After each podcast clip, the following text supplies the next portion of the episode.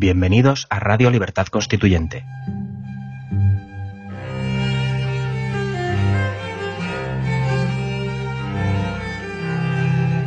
Están escuchando Los Florilegios Diarios de Trevijano.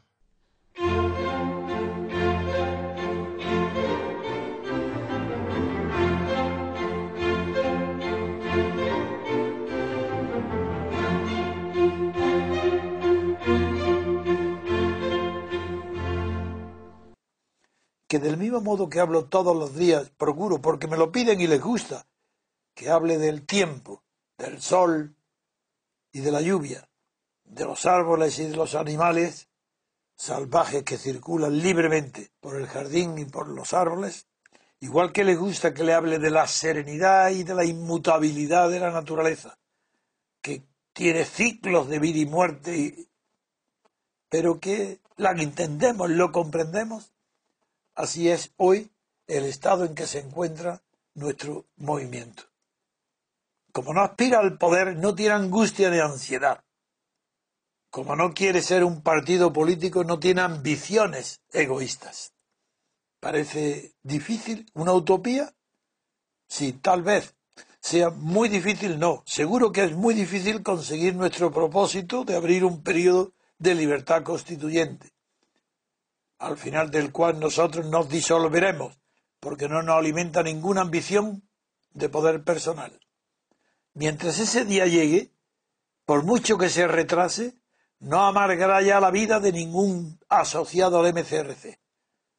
Ya no hay impaciencia, nerviosismo, protesta, indignación por la corrupción española, por la mentira de la prensa por estar oyendo continuamente vaciedades cuando no imbecilidades, todo eso lo aceptamos, lo comprendemos, que aceptamos que esa es la realidad española.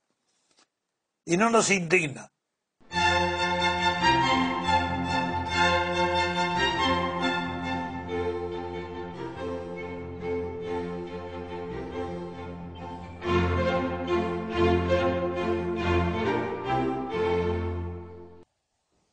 En el Renacimiento italiano se exhibía a los poderosos, los Médicis y todos los demás príncipes del Renacimiento, no solo en Florencia, sino en todos los principados. los poderosos se reunían de artistas, llamaban artistas para que el pueblo, el pueblo sí, el pueblo llano, el pueblo que vivía en la suciedad, y en calles sin higiene, sin pavimento, sin desagües. Quería que esas calles y esos palacios en esas calles y esas iglesias en esas ciudades sucias y en esas calles de pobre lucieran como grande ornamento obras de arte inmortales, como fueron al principio las esculturas, lo que más se buscó en la escultura, es lo que está más cerca del poder y el origen es antiquísimo. Si lo veis en, en las historias egipcias y en los milagros de Moisés, se ve cómo se insuflaba espíritu y vida a la escultura de bronce para darles vida y era el poderoso el que buscaba esos símbolos de poder como milagros. Luego vino la pintura y heredó esa tradición. Pero esa es la única explicación que puede haber entre por qué el poderoso busca el arte. Lo busca para gustar, para halagar los sentidos de los gobernados.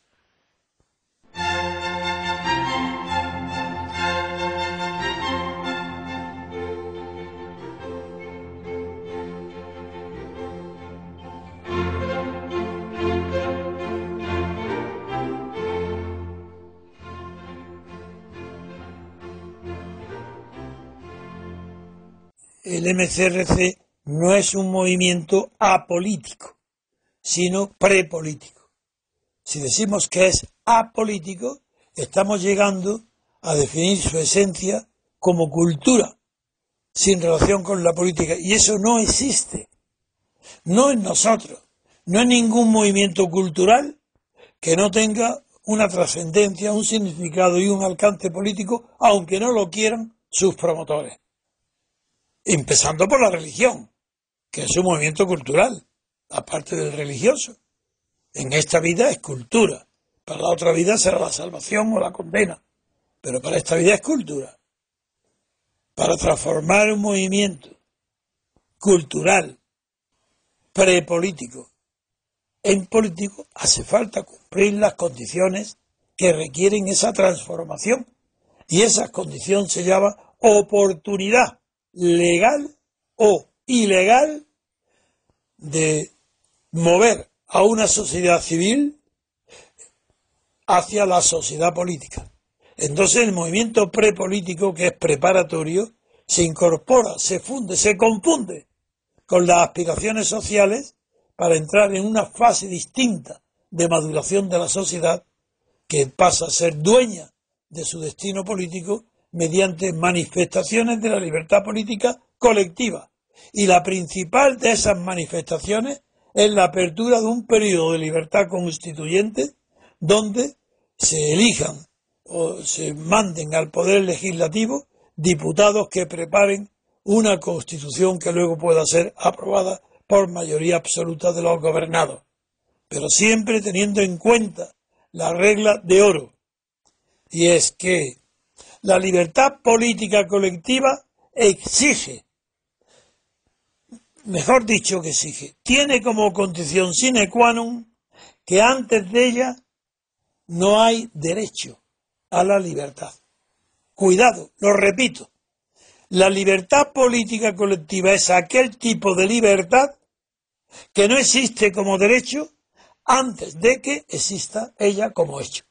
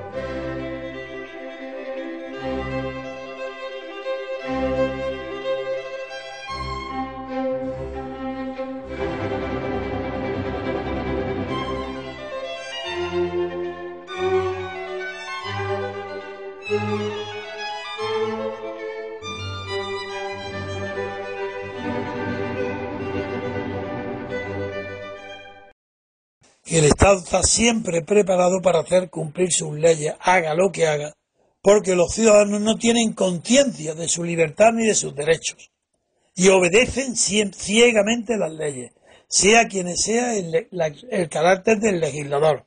El pueblo es sumiso y está sirviendo a los poderosos en virtud de ese mecanismo que se llama servidumbre voluntaria. Y mientras no haya un movimiento de liberación de las conciencias, un movimiento colectivo que aspire a conquistar la libertad política colectiva, el tema de la servidumbre voluntaria no tiene solución.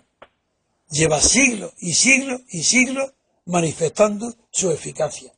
Y en Europa continental existe la servidumbre voluntaria. Y en España más que en el resto de Europa, porque en el resto de Europa hubo al menos ruptura simbólica con el Estado de Hitler y Mussolini, con el Estado totalitario, juicio de Nuremberg, etc. Mientras que en España no ha habido ruptura ninguna con el régimen franquista, ni siquiera simbólica, ni siquiera en la figura del rey, designado por Franco, ni siquiera en la constitución, hecha por los franquistas, ni por Suárez y compañía. No hay absolutamente nada en España que permita la liberación de la conciencia franquista, que es la que ha impuesto lo que hay hoy y tenemos hoy.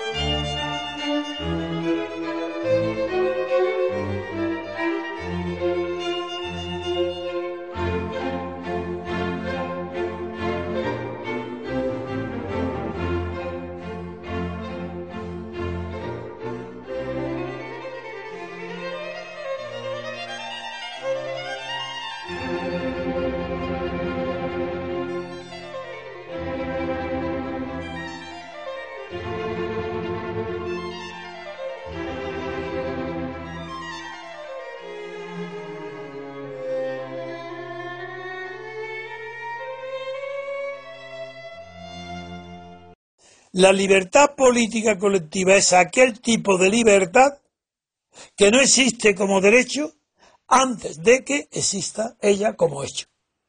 La libertad política es una conquista fáctica y ella es creadora de derechos, pero no está fundada en otro derecho anterior. Porque no hay derecho anterior a la libertad política colectiva, hay hechos anteriores el malestar del individuo, el deseo de tener independencia.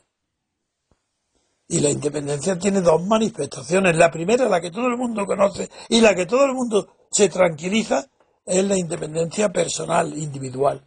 Y para ello se conforman con los derechos individuales, con las libertades personales. Pero no, eso no es lo fundamental. La prueba de que no es fundamental es que Europa continental no ha conquistado nunca la libertad política colectiva. Y por eso los sistemas de gobierno que hay en Europa y España incluida, dentro del continente europeo, no hay en toda Europa un periodo ni un hecho conquistador de la libertad política colectiva. Lo que hay en Europa es la libertad que conquistó la Armada de Estados Unidos y también la Unión Soviética, pero la Unión Soviética no contribuyó en la zona de su influencia, en la zona este, a fundar o crear sistemas derivados de una libertad política colectiva que ella no tenía.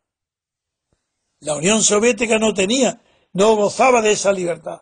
En cambio, Estados Unidos sí la tenía, porque había fundado su existencia y su nacimiento al mundo de las naciones con la afirmación de su libertad política colectiva, con el triunfo en una guerra de independencia.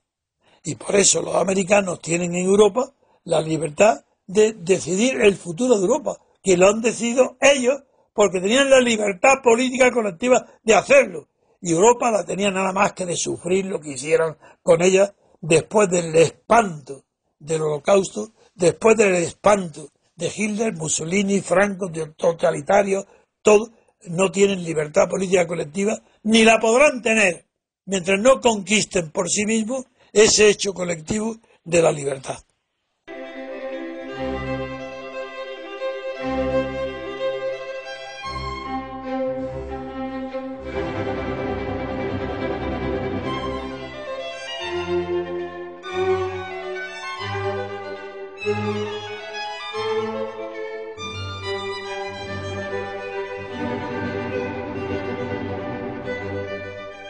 Bruselas la capital del funcionariado y de la burocracia europea, que es la que rige los destinos de Europa, pero esos destinos a su vez están designados, guiados y conducidos por la señora Merkel, a quien va a ayudar ahora como subalterno el señor Macron en Francia. Pues bien, sí, ese, ese cuerpo de burócratas tiene unas autonomías de funcionamiento porque no depende de las órdenes que reciba de los gobiernos particulares de Europa. Porque ellos arrancan su poder de lo que se, de la forma en que se fue construyendo después de la comunidad del carbón y del acero el mercado común. Y en una de las fases del mercado común se pasó ya a la comunidad política, Europa política, y esa no está controlada por ninguna nación, salvo por las que tienen el poder económico, es decir, por Alemania. Una unidad constituyente con libertad constituyente de Europa. Ni siquiera hay unidad constituyente de los países europeos, puesto que su constitución fue hecha por los americanos. Es que no podemos olvidar que Europa no es independiente, que tiene unas normas constitucionales que fueron hechas bajo el patrocinio directo del ejército de Estados Unidos. Hablo de Europa Occidental. Y luego, con la reunificación de Alemania, pues se ha pasado el mismo sistema a los países de la Europa Oriental. Pero eso no tiene solución. Sin una revolución de la libertad colectiva en España, Francia, Italia, los países de Centro Europa, no tiene solución lo de Bruselas. Sí, la solución que tiene es la quiebra económica. Es decir, si quiebra la Unión Europea, si fracasa, los destrozos, los restos, el naufragio, sí tendrá que ser eh, recogido para ser utilizado como por las naciones que hoy componen el Estado de la Unión. Pero no olvidemos que lo que hay hoy en, Bruselas son estados y, y en cambio los sustantivos en Europa son las naciones. Hará falta un trabajo ímprobo y unas mentes muy lúcidas para, ante el fracaso de la Unión Europea, que ya es evidente, recomponer las naciones europeas, para poner los estados al servicio de las naciones. Porque la separación de poderes en Europa, que no existe, descansa en la distinción entre nación y Estado. Y la nación es la que legisla, es decir, la que ordena jurídicamente la vida común. El Estado, en cambio, es el que ejecuta lo que la nación dicta y legisla. Mientras no se haga esto, Europa no tiene solución, ni la esperanza en una renovación de Bruselas están justificadas.